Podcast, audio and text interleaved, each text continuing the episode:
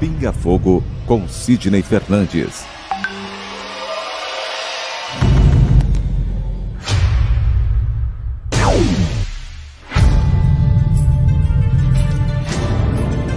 Porque nós não temos condição de saber exatamente ou saber ou relembrar como é a espiritualidade.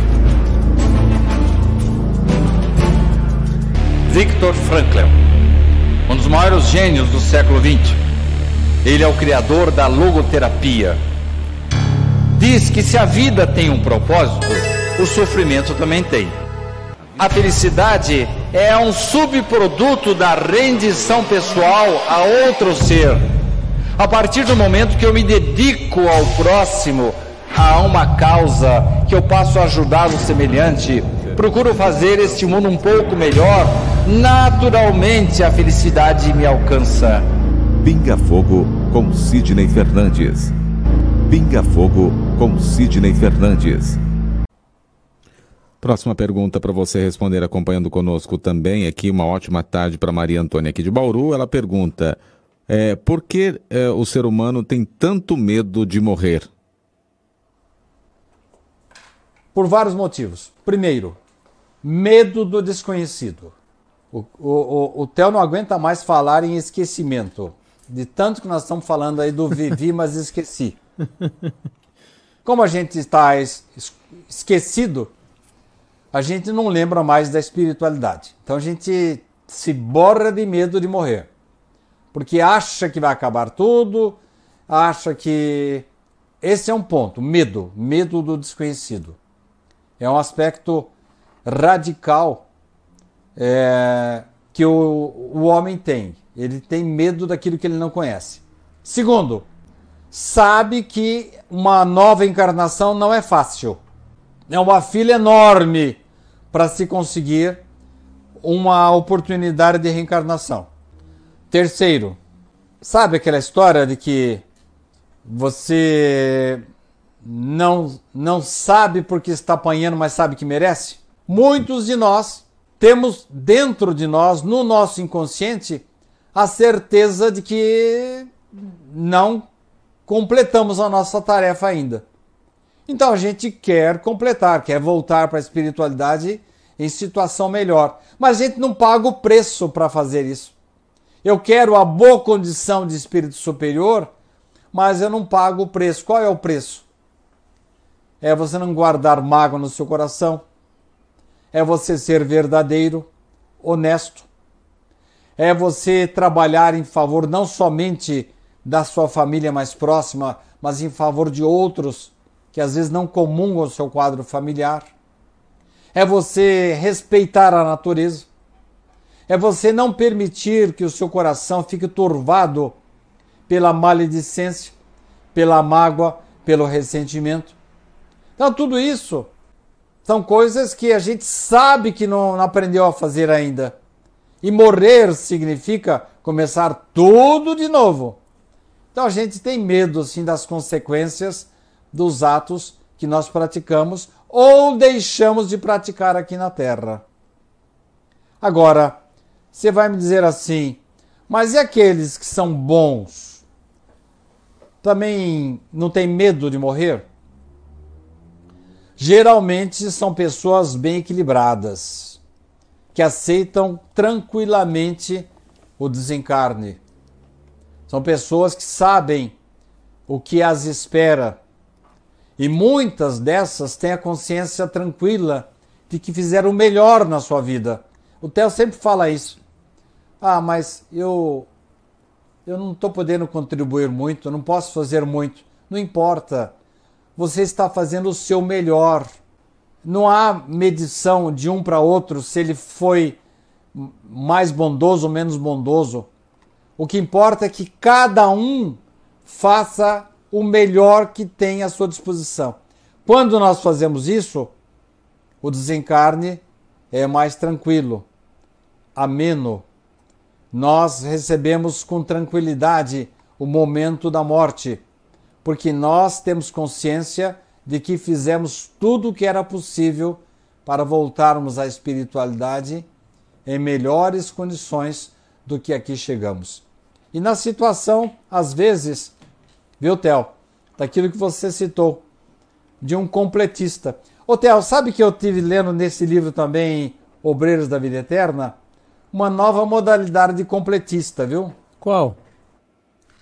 Então, André está acompanhando o desencarne de um dos indivíduos e ele pergunta, muito encherido, parece um repórter, pergunta assim para o mentor: Ele ele viveu o tempo que estava previsto para ele? O mentor responde: Não, não viveu.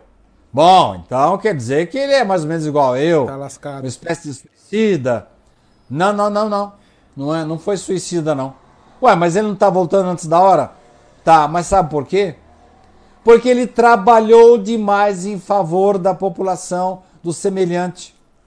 E nesse caso, a espiritualidade não vai contar a quantidade de tempo que ele permaneceu na Terra, e sim a qualidade da sua contribuição. Aí, Theo, uma novidade aí, é, de uma certa forma, uma exceção aos conceitos que nós dois sempre conversamos sobre o indivíduo completista. Verdade. A próxima questão vem da Luísa, também aqui de Bauru, perguntando se Luísa existe. é minha neta, hein? Olha, Luísa, olha, cuidado com esse nome. Que A é minha netinha nova não? Nova, nova. Nasceu dia 1 de agosto. Que dia que é hoje? hoje, Hoje é, é dia sete. 7. Então, já está com seis dias de vida. Nossa, que legal. Vai aniversariar junto com o Bauru. Isso. Que legal. Minha netinha, filha da minha, filha da minha filhinha Karen, está linda, linda. Minha netinha Luísa. Que Pode continuar, Reginaldo. Desculpa a interrupção. Então vem a, a pergunta da Luísa, que não é sua neta, mas aqui ela diz: existe maldição hereditária? Eu diria que não existe nem maldição nem hereditária, viu? É, Moisés, quando recebeu a tábua dos Dez Mandamentos, ele, no, no primeiro mandamento, que é enorme, né? Se você for procurar lá no Velho Testamento, você vai encontrar toda a redação do primeiro mandamento. Ele fala que as desgraças, é, os erros cometidos pelos pais, vão alcançar os filhos, os netos de maneira hereditária. Isso é bobagem, né? Quando é, os discípulos perguntaram para Jesus: Quem pecou para que esse homem nascesse cego? Nascesse cego, hein? Ele ou seus pais? Bom, essa história de, de maldição hereditária já naquela época era um ridículo, né? Não existe isso, né? Você pagar a conta de outro não tem cabimento. Então, já naquela época, Jesus nem falou dessa parte dos pais. Por quê? Porque fazia parte da tradição juida, ju, ju, judaica essa história de maldição hereditária. E aí depois vem a segunda parte da pergunta. Bom, então, então foi ele que pecou. Mas pecou quando? Se ele nasceu cego? Naturalmente, estavam se referindo a vidas anteriores. O que existe é, é, são as más vibrações. Você não precisa ir numa encruzilhada, levar carne, charuto, bebidas alcoólicas, numa oferenda para o espírito inferior, para que ele faça um determinado trabalho contra determinada pessoa. Não precisa nada disso. Só o seu pensamento é suficiente. Vocês já notaram aquela história de as mães colocarem uma fitinha vermelha na criança? Para que, que é isso, Theo? É, dizem que é pra tirar o quebranto, né, Sidney? Pois é. Aí daí já vem essa história do, do olho gordo. É. Nossa, inveja, eu não tenho uma filhinha tão linda como essa. Então, eh, existe realmente, quando você é, resolve fazer mal para uma pessoa, não precisa de, de apetrecho nenhum. Basta você pensar negativamente que você está já jogando uma vibração negativa para a pessoa. E pega? Depende. Depende de um indivíduo estar preparado, ter defesas ou não ter defesas. Daí, Theo, A gente fecha o cerco, a história. Por isso que nós falamos do evangelho no lar, de frequentar uma igreja, uma missa, um centro espírita, um templo evangélico, trabalhar em favor da comunidade, porque aí você cria um anel de proteção em você, na sua casa, nos seus filhos. Aí não tem maldição que pegue, não tem. Agora, este é um lado da questão. O outro lado é o seguinte: a maldição que você joga imediatamente volta para você. Quando você dá um tiro numa pessoa, você atinge o corpo dela, mas atinge também o seu perispírito. Automaticamente, quem pensa o mal, imediatamente já bota uma mancha preta lá no seu perispírito. E aí o Theo já já está até se preparando para me perguntar. E quando eu mando um pensamento bom? Da mesma forma, o bem que eu faço imediatamente é espiritual. Não é que eu estou interessado, eu tenho interesse, eu faço bem por isso. Não, mas é automático. Theo, o que, que nós falamos esses dias do passe? O passista precisa tomar passe? Não precisa. Sabe por quê? Porque quando ele estende as mãos em favor da criatura que precisa da sua ajuda, automaticamente está passando por ele, sai o magnetismo dele e vem o magnetismo, o, dele, o magnetismo dele é potencializado e voltam para ele os eflúvios favoráveis que ele está mandando para a pessoa que está recebendo o passe. Então, aquilo que nós mandamos, recebemos de volta. Então, às vezes, um pensamento negativo, uma maldição que você jogue contra uma pessoa, nem pega, né? Os nossos irmãos é, do candomblé, fala que não pega porque eles têm o corpo fechado, né? Mas a melhor maneira de, de fechar o corpo é tendo a consciência tranquila, é você fazer o bem.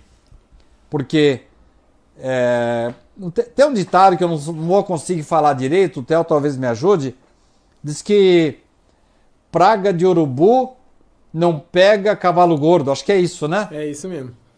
Então. Para, praga de urubu gordo, é, praga de urubu magro não pega cavalo gordo. Então, é exatamente isso. O cara pode pensar. O padre Quevedo que falava isso. Ah, vocês podem fazer trabalho à vontade contra mim. Não vai pegar. O, o, o meu couro é, é, é, grosso. Não é isso. É que ele era sincero no, nas críticas que ele fazia ao Espiritismo. Ele tinha certeza que nenhuma maldição ia pegá-lo.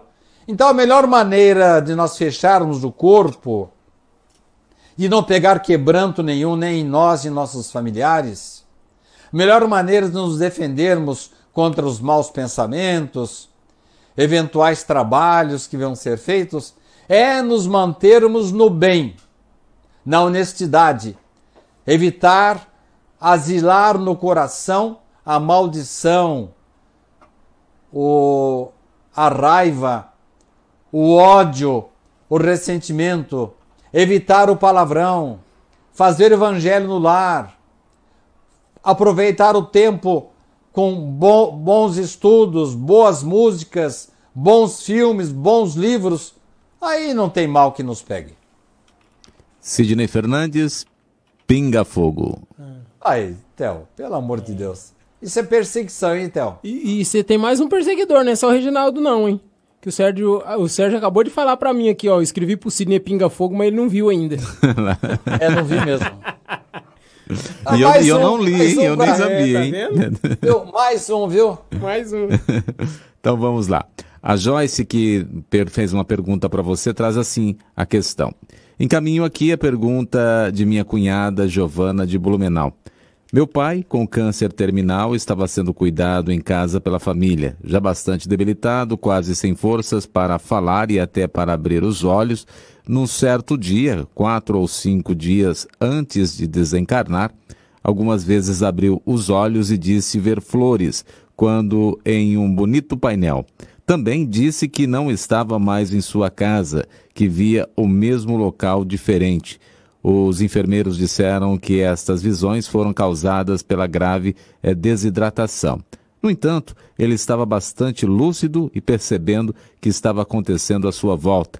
Não havia nenhuma fala é, incoerente. Pergunto: poderiam aí ser essas visões do mundo espiritual, talvez da colônia de flores, que seria o local onde os desencarnados de câncer são acolhidos, ou seriam apenas causa de desidratação? É que quem pergunta é, é a Joyce, relatando é, a questão da Giovana. É, eu sei. É, foi esse e-mail que eu me referi a vocês, que eu recebi de manhã. Depois eu pedi para a Giovana repetir a pergunta, porque eu achei bem procedente, bem oportuna a pergunta. Eu falei para ela assim: Minha cara Giovana, espíritos que cumpriram fielmente sua missão aqui na Terra têm uma assistência especial no momento do desencarne. E aí eu digo para ela dessas comissões de desencarne que eu já mencionei várias vezes no programa de hoje, descrita no livro Obreiros da Vida Eterna de André Luiz. Esta comissão está providenciando o desencarne de cinco pessoas com mérito para a preparação adequada que antecede o momento da morte. Todo mundo tem isso? Não. Raras pessoas usufruem desse privilégio. Há inclusive no momento que um deles está indo para o cemitério, em que quando eles adentram o terreno santo, há vários espíritos inferiores, verdadeiros vampiros, que estão esperando é, os corpos recém-desencarnados, dos recém-desencarnados, para eles sugarem as últimas energias de cada corpo. Depois a gente acha que não, não existe vampiro, né? Pois bem, esse, quando passa um desses protegidos, né? Um dos desses indivíduos aí, desses espíritos que estavam esperando a carne nova que estava chegando, disse assim: esse aí não adianta, esse aí está sob proteção. E eu disse para Giovana que provavelmente é o caso do pai dela, em que ela, ele teve o, o privilégio de, no momento em que ele estava se preparando para o desencarne, ele tem acesso a uma cidade de flores. Allan Kardec fala isso na questão 1017, dizendo assim que Lá há expressões análogas a essa citada pela Giovana e são interpretações de acordo com a linguagem que o indivíduo tem. Então, quando o indivíduo vai para um lugar desses, ele se sente tão bem que ele volta dizendo para a esposa: Olha, eu sonhei que estava no céu. Eu sonhei que estava na cidade dos eleitos. Eu sonhei que estava na primeira, segunda, terceira terceira esfera. Eu sonhei que estava na cidade das flores. Mas todas essas são alegorias usadas pelos desencarnantes conforme a maneira que eles interpretam as suas visões dessas regiões. Sem dúvida, o pai da Giovana foi premiado com esses preparativos. Pode ter também tido contato, conversado com parentes queridos já desencarnados. Isso acontece quando a pessoa está se aproximando do final da vida, começa a confundir os encarnados com desencarnados. Tem até um caso interessante, né, Tel? Em que nós contamos lá do Chico, você está lembrado? Uh, não. Qual? Aquele caso descrito pelo Marcel Souto Maior, em que o Chico, já velhinho, é, Aproxima-se ah, uma tá. senhora. Da senhorinha, né? É, lembra do caso? Lembro. Então conta para nós. É que ele já com uma idade avançada, né, se aproximou de uma senhora e perguntou para ela: Olha, Não, que mal... a, a senhora aproximou-se dele para pegar um autógrafo, um abraço dele, né? Que mal me que pergunte, que mas a senhora tá encarnada ou desencarnada? Aí ela é, falou: Não, não Chico, eu tô. Mão, não, né? leva mal, não. Não leve a mal, não, mas a senhora está senhora está viva ou a senhora está morta? E ela teria respondido dando gargalhada: Viva, Chico, muito viva! Mas é muito comum que no momento do desencarne, depois de um longo período assim, uma doença de longo curso, a gente acabe confundindo os vivos com os mortos. Mas eu entendo, Giovana, que o seu pai foi uma pessoa assim muito privilegiada, uma pessoa que teve a graça do acompanhamento é, após o seu desencarne. Quando eu falo graça, no sentido assim de que os espíritos o abençoaram com, com essa com essa circunstância, com esse esse prêmio, né, de poder ser bem conduzido para a sua última morada. Mas isso não vem de graça, não. Isso funciona e é, decorre dos méritos de como o indivíduo levou a vida. Não importa o tipo de morte que nós viemos a ter, importa o tipo de vida que nós tivemos. Daí então eu entender, Giovana, que o seu pai colheu aquilo que ele semeou durante toda a sua vida. Ele teve realmente um desencarne abençoado, esteve na espiritualidade, interpretou isso como sendo um jardim de flores e é uma coisa, foi, deve ter sido uma coisa maravilhosa para ele. Próxima pergunta do Eliseu é: Sidney, o que pode trazer de ruim às vidas das pessoas ou nas reuniões mediúnicas, aos trabalhadores do Espiritismo, os espíritos brincalhões ou espíritos é, galhofeiros? O que esses espíritos ignorantes, como Deus criou, pode trazer de ruim a um planeta?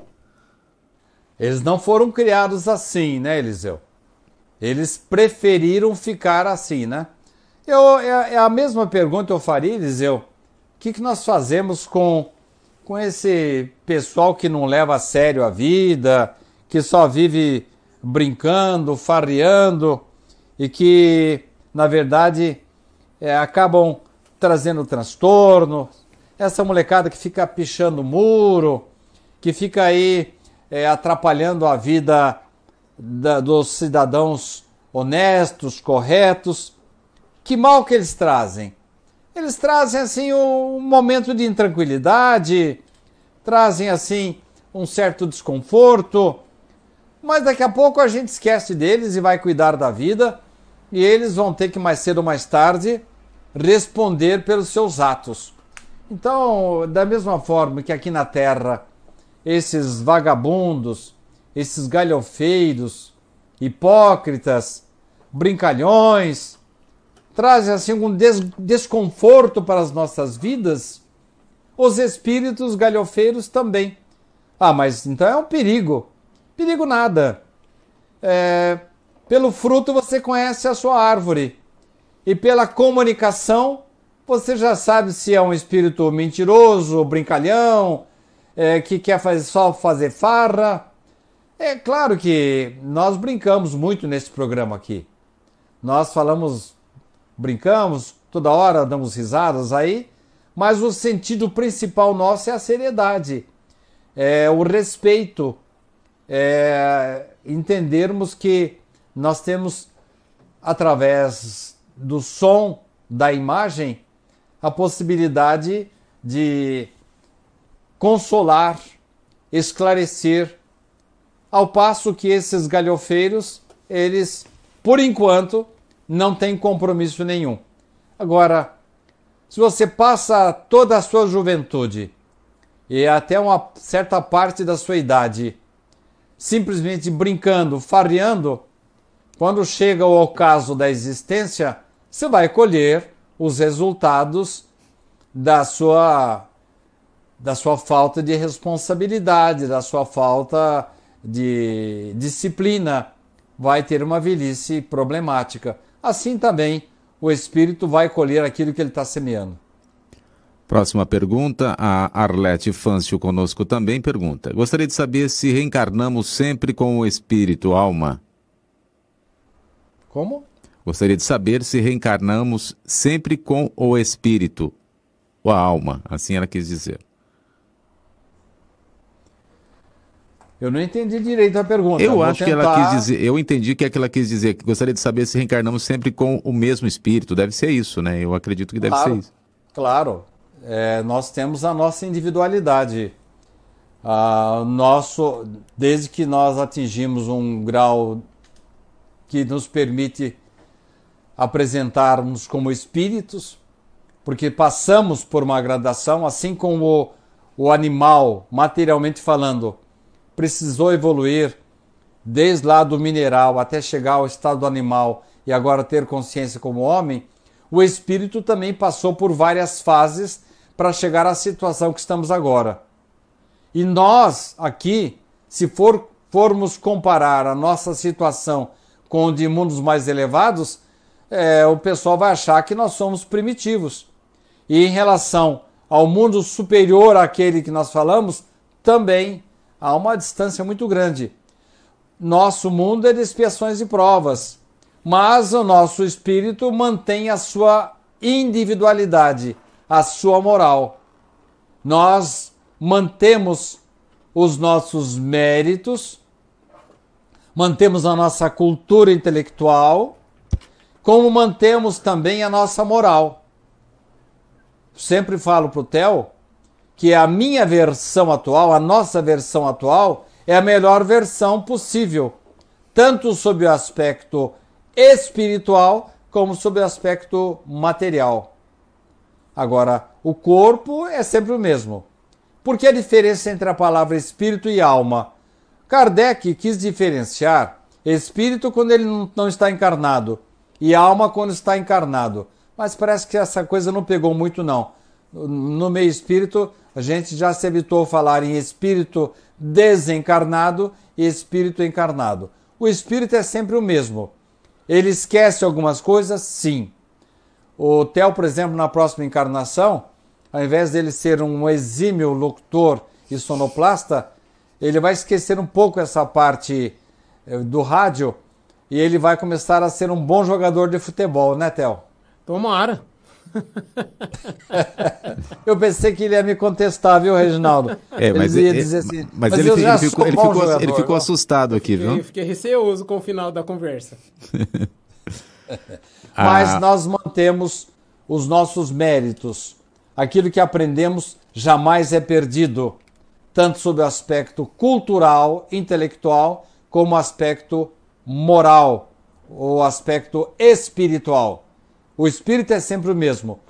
As encarnações variam, trocamos de corpos, como trocamos de roupas, de uma encarnação para outra, objetivando sempre a nossa melhoria, a nossa evolução espiritual. A Vilma está conosco aqui, nos dando aí, mandando né, um abraço e dizendo que continua acompanhando o programa ali em Jandira e está aí dizendo Ô, que está de Vilma, parabéns Obrigado. e sempre conosco. Obrigado, Vilma. Você sempre presente conosco aí. A Cristina Forlin, é, Sidney, você sabe por que o Espiritismo tenta divulgar a sabedoria para o maior número de pessoas e a maçonaria te- tenta divulgar a sabedoria para o número, é, o menor número de pessoas? Bom, a maçonaria, é, ela vem assim de conceitos assim bem antigos, né? É, e ela sempre se destacou como alguma coisa assim ligada mais ao ocultismo. E a maçonaria, ela fez, teve uma importância muito grande na história mundial. A maçonaria promoveu libertações, defesas de, da liberdade do homem, ah, ela sempre defendeu a fraternidade, a lealdade entre os homens, mas sempre foi uma sociedade muito fechada. Agora, o Espiritismo, é, embora você tenha dito, Arlete, é Arlete? Isso. Não, não, Não, a Arlete foi Não. anterior. Agora, quem, quem Anterior, perguntou para você foi a Cristina. Forlim. Cristina, né? Isso. Então, então Cristina, ah, o Espiritismo até que não é muito assanhado nessa história aí de procurar novos adeptos. É, nós não praticamos o proselitismo.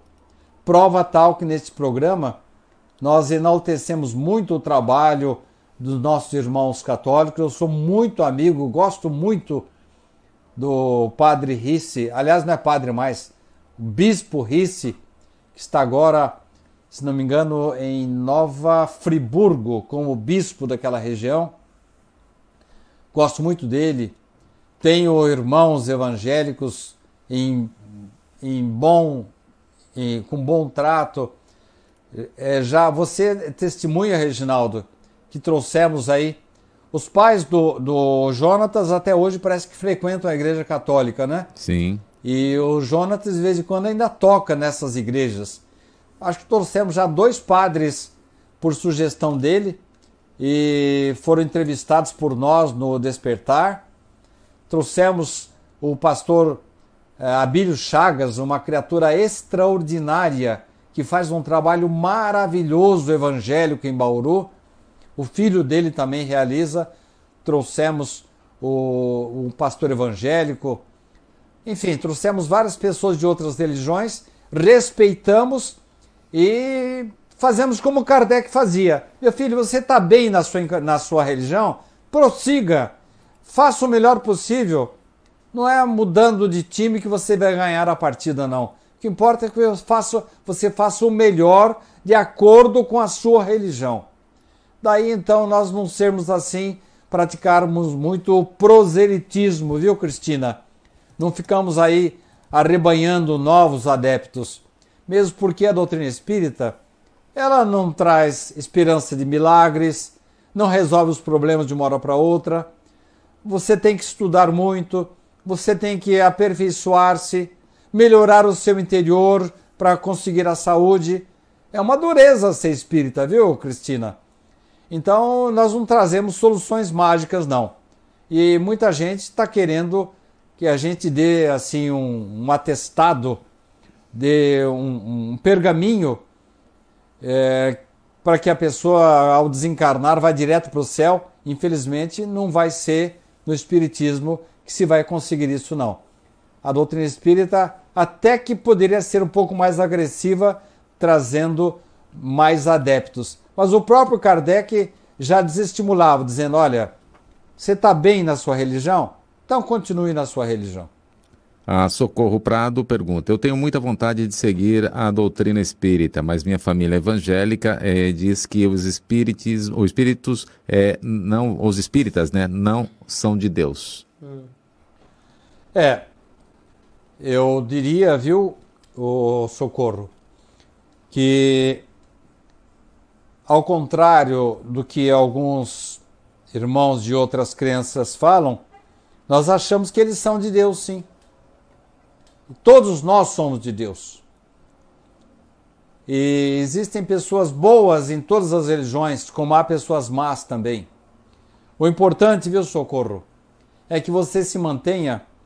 Se não for possível ser uma espírita, leia, estude, atualize-se, procure ler as obras que nós indicamos em nosso programa e você pode ser uma excelente evangélica, não há problema nenhum.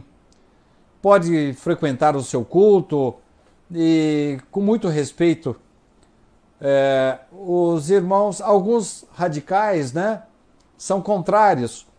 Havia no comecinho do Amor e Caridade, quando passava uma, uma procissão em frente aí ao centro onde vocês estão, o padre parava a procissão, dava, fazia um sinal da cruz e falava em alto e bom som: Vá de retro, Satanás! Como se o Satanás morasse ali. Olha, o Satanás acho que mudou de lado, porque nesses 100 anos de amor e caridade, quantas almas foram acolhidas, quantas criaturas carentes foram atendidas, quantos espíritos foram consolados então, se não somos de Deus, o diabo mudou de lado, viu, minha cara socorro? Porque os espíritas são conhecidos pela quantidade de obras beneficentes que eles mantêm no Brasil inteiro, numa posição de liderança. Os espíritas se destacam, parece que são fanáticos em, favor, em fazer a caridade. E a caridade, minha cara socorro, é de Deus. Temos aí mais três perguntas para encerrar o programa. A Sandra, que está conosco também, é, diz aqui: Olá, gostaria de saber, é, pois venho lutando desde muito jovem e esperar por uma vida melhor. Isso pode ter aí a ver com vidas passadas? Tudo a ver, Sandra. Se você não pode encontrar o, a causa dos seus sofrimentos nesta vida, terá que procurá-la em vida anterior. Mas não desanime, porque a cada dia que passa é uma nova esperança.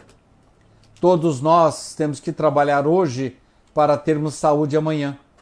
À medida que vamos nos melhorando, à medida que nós vamos aprendendo a ter respeito, evitando o preconceito de cor, de orientação sexual, de raça, nós vamos nos melhorando. Isso vai nos dar oportunidade de ter uma vida melhor ainda na atual encarnação. Próxima pergunta aqui também para você responder é que vem do da Sônia de Agudos. Como posso aumentar a fé em Deus? A palavra fé é bastante genérica e eu entendo que a última coisa a que os espíritos se referem quando se fala em fé é acreditar nas coisas mágicas. Ter fé, minha cara Sônia, é você a cada dia que passa vencer alguma mácula da sua personalidade. A cada noite você fazer a sua introspecção para saber se você errou menos naquele dia. Isso é ter fé. A fé representa a crença, mas para você acreditar tem que ter alguma lógica. Não é à toa que consta das nossas obras esta frase extraordinária de Allan Kardec: fé inabalável só é aquela que pode enfrentar frente a frente a lógica, a ciência em qualquer época da humanidade. A nossa fé tem que ser baseada, Sônia, nos nossos atos, nos nossos méritos, no nosso empenho de melhoria. De nada adianta nós rezarmos se tivermos mágoa semelhante. De nada adianta nós ajoelharmos-nos e prometer os céus para Deus se estamos desprezando o negro, o japonês, o nordestino, o indivíduo que veio lá do Oriente Médio. Fé significa respeito, fé significa melhoria interior, fé é trabalho.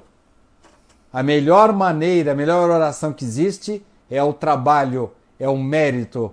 Quando fazemos isso, a nossa crença se baseia em algo sólido. Aí as coisas acontecem naturalmente, cara Sônia. A Rosângela de Jaú, existe anjo da guarda? E se existe, ele atua sobre nós por livre arbítrio também? Se existe anjo da guarda e o que mais? E se existe, ele atua sobre nós por livre arbítrio dele? Ah, sim. A doutrina do anjo da guarda, minha cara Rosângela, é extraordinária.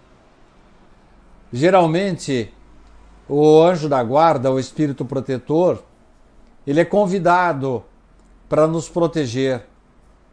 E quando ele recebe a incumbência, somente em casos assim muito extraordinários, que ele tem que se afastar às vezes para cuidar de um caso diferente, ele nos acompanha durante a espiritualidade, acompanha-nos nos preparativos para a nossa vida, ainda quando estamos em estado de gestação, acompanha-nos na encarnação atual, acompanha-nos na nossa morte, continua conosco no plano espiritual, prossegue conosco em outras vidas. Ele não desgruda de nós. Mas é como se fosse um pai, como se fosse um irmão que nos abraça. E ele vai ficar ao nosso lado e vai nos ajudar. Não é nossa babá, mas vai ficar nos ajudando, nos auxiliando à medida que nós atentemos para os seus bons conselhos. Quando a gente dá as costas para ele, ele se afasta. Quando a gente o chama de volta, ele volta imediatamente. É por livre arbítrio, sim, que ele está ao nosso lado. Ele foi convidado e aceitou a missão. Há casos de espíritos designados especificamente para serem anjos da guarda, protetores de certas pessoas? Há casos. Há casos em que mais de um espírito protege o mesmo indivíduo? Há casos. Há casos em que, além do anjo da guarda, os nossos irmãos, parentes, pai, mãe, avô, também nos protege? Também. Tudo depende dos nossos méritos, Rosângela. Francisco de Agudos, é errado pedir a Deus para morrer? A vida é um presente, o corpo é uma dádiva, mas ninguém sabe onde dói o calo do outro. Pessoas com dores lancinantes, que nem mesmo, como nós tivemos um caso aí no Amor e Caridade, Reginaldo e Tel, de um menino, filho de um, de um, de um guarda noturno aí, do, era o seu Raimundo o nome dele. Esse menino foi acometido de um câncer na coluna vertebral e eu saí por tudo quanto é canto atrás de uma injeção de morfina que minimizava as dores do câncer nesse menino. Chegaram até me confundir com um drogado, achando que eu estava querendo a injeção para uso próprio. Saí de Bauru, fui para Jaú e chegou no momento em que nós começamos a orar para ele desencarnar. Tal era o sofrimento. Lembrei o nome do menino agora, era Ronaldo. Inclusive, Reginaldo, sabe a filha do Laércio, a. Não é essa que trabalhava aí, a. a Amélia? Sim. Ela cuidou muito do Ronaldo, cuidou muito dele. E acompanhou as dores do câncer desse menino. Então nós começamos a orar para o Ronaldo desencarnar, tal era o sofrimento que nem mesmo a morfina tirava mais. Então, quando a pessoa está num sofrimento intenso, que nenhum remédio tira a dor, a espiritualidade vai entender quando ele vai começar a orar pedindo para desencarnar. Agora, desde que ele não faça nada, ninguém faça nada é, para que ocorra esse desencarne. O homem não deve interferir, nem mesmo por piedade não deve interferir. Nós devemos tomar muito cuidado com a piedade falsa da eutanásia,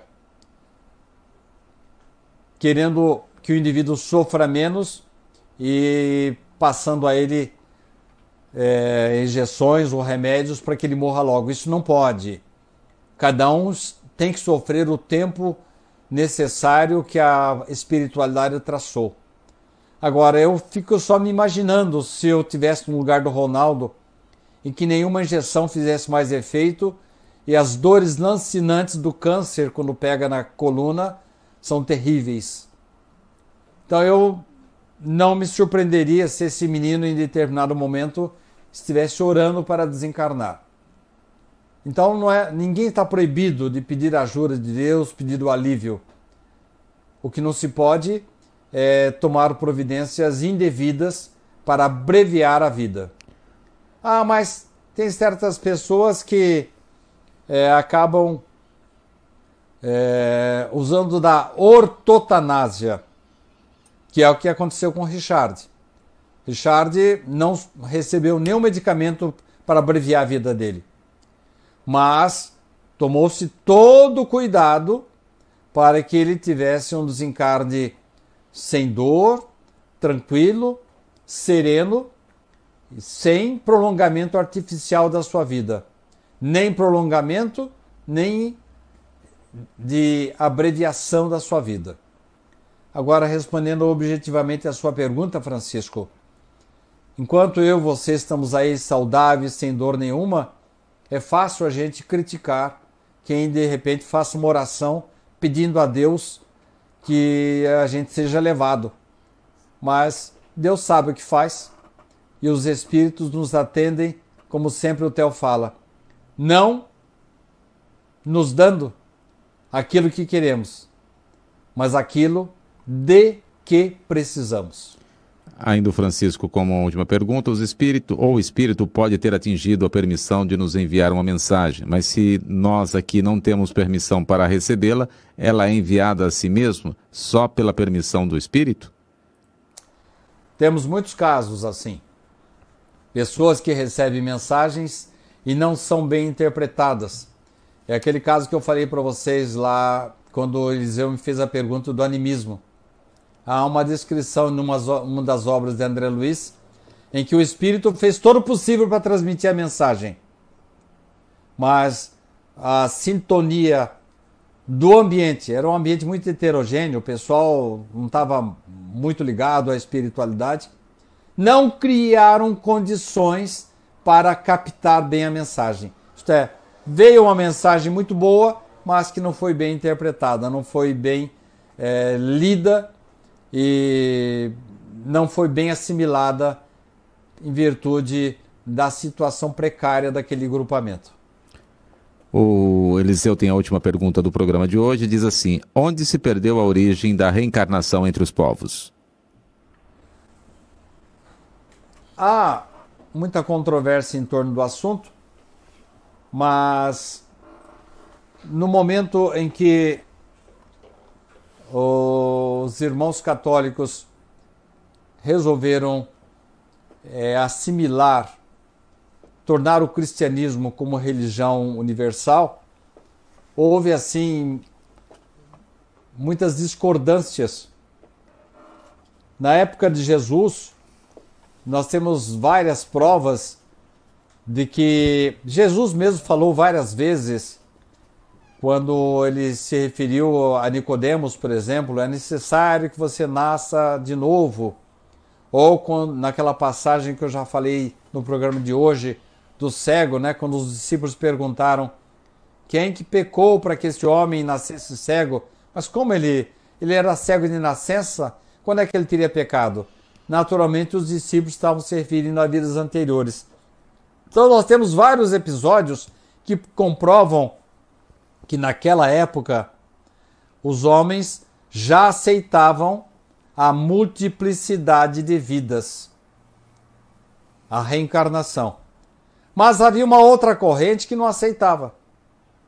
E então houve assim uma espécie de votação e aí aboliram a reencarnação. Inclusive há uma lenda, né, de que Teodora, filha de um criador de ursos, que era esposa ou amante, não sei direito, do imperador Justiniano, que ela teria interferido nessa votação, porque ela havia sofrido muito já e ela não admitia a ideia de reencarnar como escrava, por exemplo. Ela achava que tinha sofrido muito naquela vida e não aceitava que ela pudesse retornar, senão como rainha, como ela era e, e ela teria interferido nessa votação para a abolição da ideia da reencarnação na doutrina nascente que se tornou catolicismo. Mas lá atrás, os sacerdotes aceitavam, como já aceitavam os discípulos, a doutrina da reencarnação. Então eu tenho a impressão que neste momento da história, essa, o Richard falava que essa, essa situação aí dos essa intervenção da Teodora, que isso era lenda, era uma fofoca histórica. Mas eu acho que tem alguma coisa de verdade aí sim. Mas foi nesse momento que a reencarnação foi abolida dos anais religiosos que perduram até hoje. Para a gente fechar então, e já com as suas considerações, a Cristina Forlim tem um recado para o senhor. Ela diz assim: Sidney, agora que você entrou na idade do condor, vamos combinar mais 28 anos de esclarecimentos junto com o Reginaldo, com o Theo e com o Sérgio. Daí você pode desencarnar. você está sendo muito bondosa comigo, viu, Cristina? É, eu tenho a impressão que não vou conseguir ficar mais 28 anos atormentando esses dois aí, não. Eu acho que se Deus me der mais uns, uns 10 anos, está de bom grado, Cristina. Muito obrigado, viu? Um grande abraço a você. Obrigado pela participação. E você, amigo, que esteve comigo até agora, que esteve conosco, Quero agradecer ao Theo, ao Sérgio, ao Reginaldo, ao Jonatas e a vocês todos, que esse programa não existe sem vocês. Muito obrigado e até a próxima oportunidade. Theo Oliveira. Obrigado, Reginaldo. Obrigado, amigos que nos acompanharam nessa tarde, em mais uma sexta-feira no nosso Pinga Fogo. A gente vai, mas com a permissão de Deus, de Jesus e os bons espíritos, a gente volta com mais programas, com mais conversas, com mais ensinamentos e com mais descontração aqui no Centro Espírita Amor e Caridade.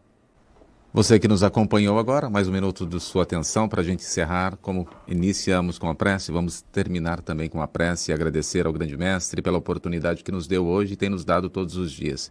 Mestre, mais uma vez te agradecemos pela oportunidade de aqui estarmos todas as sextas-feiras para que possamos auxiliar de alguma forma aqueles que mais necessitam. Pinga Fogo com Sidney Fernandes.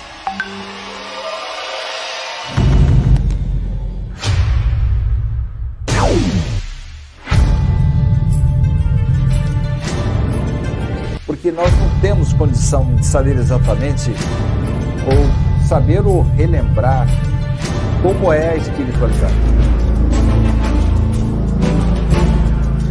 Viktor Frankl, um dos maiores gênios do século XX. Ele é o criador da logoterapia. Diz que se a vida tem um propósito, o sofrimento também tem. A felicidade é um subproduto da rendição pessoal a outro ser.